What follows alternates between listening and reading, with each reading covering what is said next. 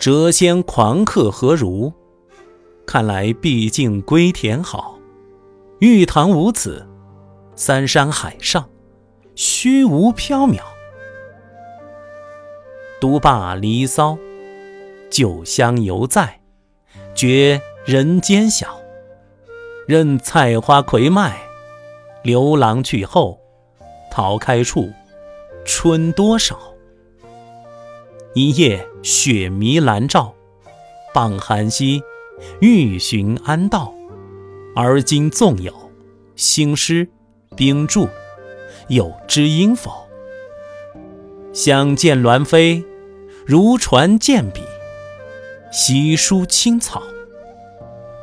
算平生白富风流，未可向香山老。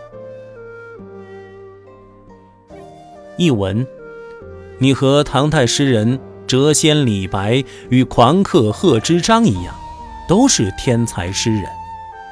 但是，看来世上啊，毕竟是归隐田园最好。朝廷的翰林院，海上的三山蓬莱、方丈、瀛洲，都虚无缥缈，比不过归隐田园的快乐。读完《离骚》，酒香依旧还在。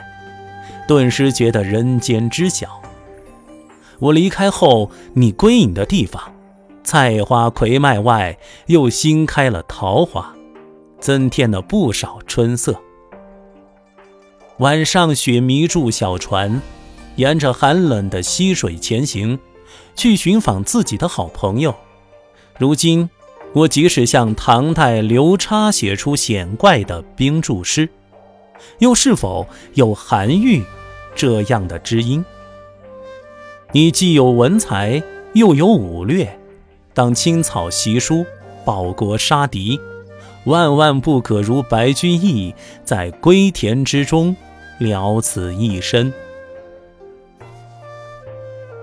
刘过是陆游的晚辈，他比陆游小近三十岁。